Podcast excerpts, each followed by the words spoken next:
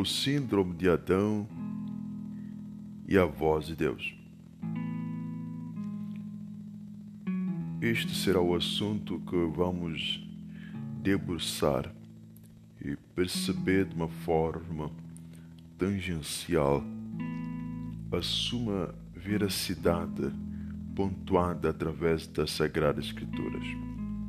Uh, para iniciarmos, vamos ter o, o anelo uh, sobre Gênesis 3, versos 4.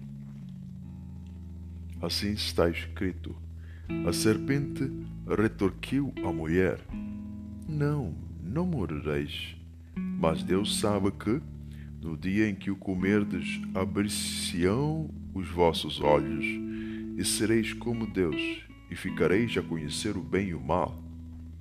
Vendo a mulher que o fruto da árvore deveria ser bom para comer, pois era de atraente aspecto e precioso para esclarecer a inteligência, agarrou do fruto, comeu, deu dele a seu marido, que estava junto dela, e ele também comeu.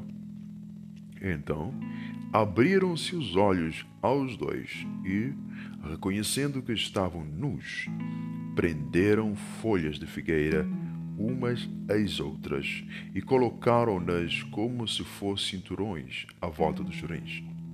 Nessa altura, aperceberam-se de que o Senhor Deus percorria o jardim pela frescura do entardecer. E o homem e a sua mulher logo se esconderam do Senhor Deus, por entre o arvoredo do jardim. Mas o Senhor Deus chamou o homem e disse-lhe: Onde estás? Ele respondeu: Ouvi o ruído dos teus passos no jardim e cheio de medo, porque estou nu, esconde-me. Esse é o momento em que nós contemplamos a queda do homem. E dentro desse pequeno eh, espaço uh, em lapsos de segundos, podemos perceber que houve uma mudança radical, trágica, dentro do ser homem. E esse mal que nós uh, apontamos no início, como título, o Síndrome de Adão, na verdade é uma doença psicossomática que uh, toma não só a dianteira do psique do homem, como do seu espírito, a corrompendo completamente a sua percepção e a sua ótica correspondente a, ao seu modo de ver e de pensar, e levando de uma forma ambígua e corruptível a enxergar as coisas correspondentes ao reino e ao Criador, ao Deus eu sou, como algo maligno. Então, esse síndrome foi uh, um veneno, um vírus projetado no laboratório da serpente. O diálogo que a serpente eh, delineou com a mulher foi, um, na verdade, um ato sim premeditado, estratégico, para com isso incutir na mente e no ser do homem esse terrível é, mal que uh, chama-se a síndrome de Adão.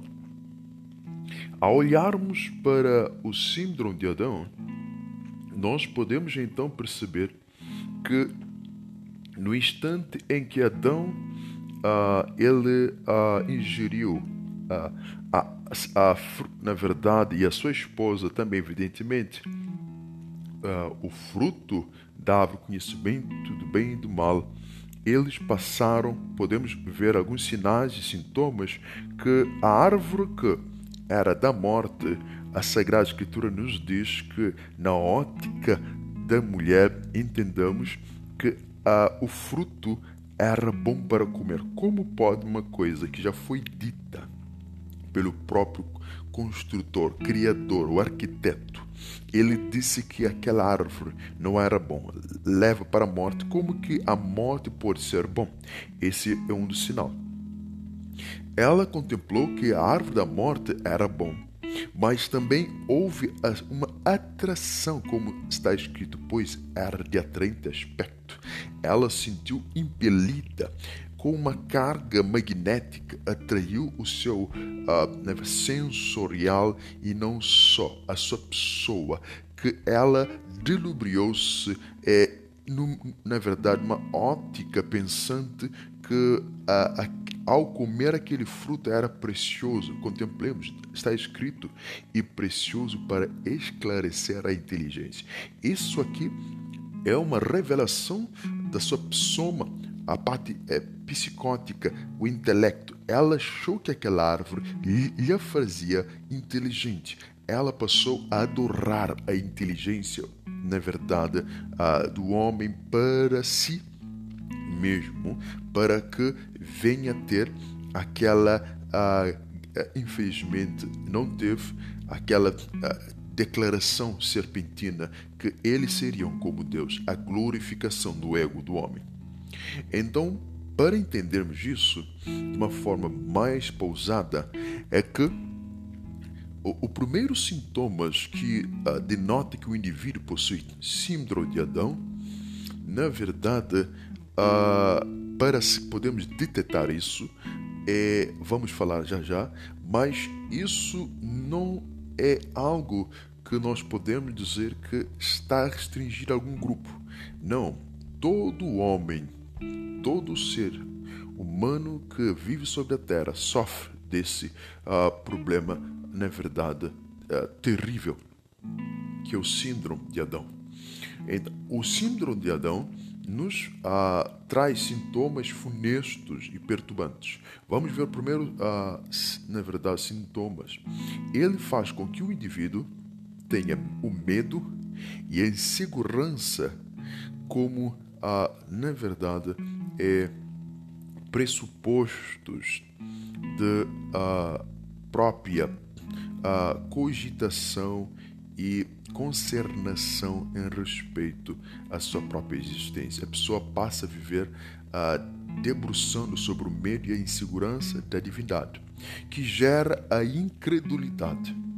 E este último exemplo constrói paranoias e alucinoses psicóticas macabros na vida daquele que possui síndrome de Adão. Por isso que a, a mulher contemplou na morte coisas que não havia.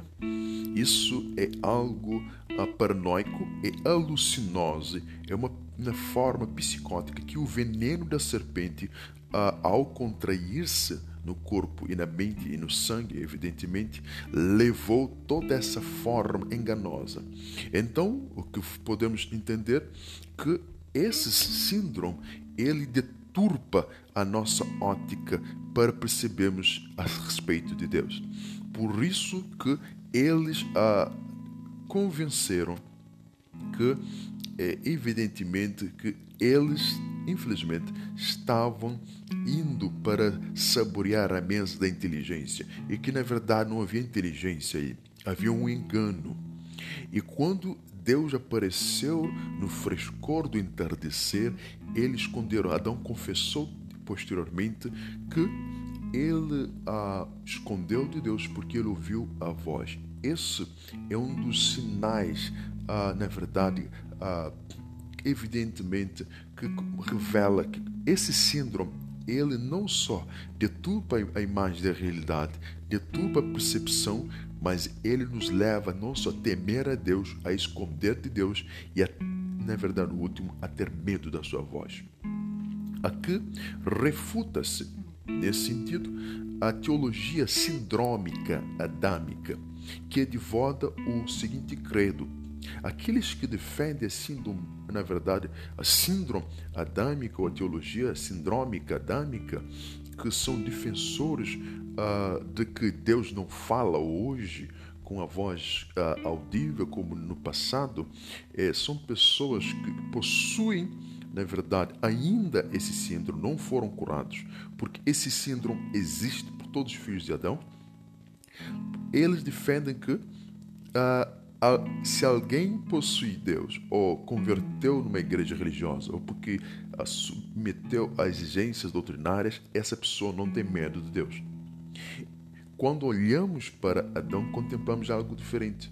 Que naquele tempo, no jardim, no paraíso, o homem sentiu medo do próprio Criador. Então não é de uh, estranhar que hoje a maioria teme Deus e teme a sua voz. A razão que Adão, a, na verdade Adão confessou que ele fugiu foi por causa da voz do Senhor. Então observemos o que Mateus capítulo 14, versículo 22 e 31 nos narra. Uh, Mateus nos deu uma uh, grande, na verdade, uh, clarificação concernente a esse aspecto quanto ao medo. Os discípulos estavam com o próprio Senhor encarnado, o próprio Deus eu sou aqui na terra, uh, na pessoa de Cristo, e eles mesmo assim sentiram medo.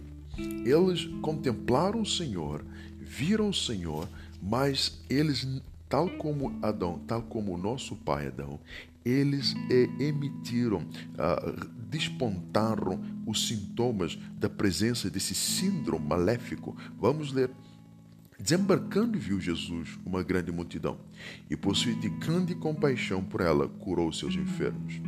Então, as pessoas estavam doentes, mas, na verdade, não só as pessoas, os na verdade, os próprios discípulos uh, estavam enfermos. Versículo 22 diz: Depois Jesus obrigou os discípulos a embarcar e a ir adiante para outra margem, enquanto despedia as turbas.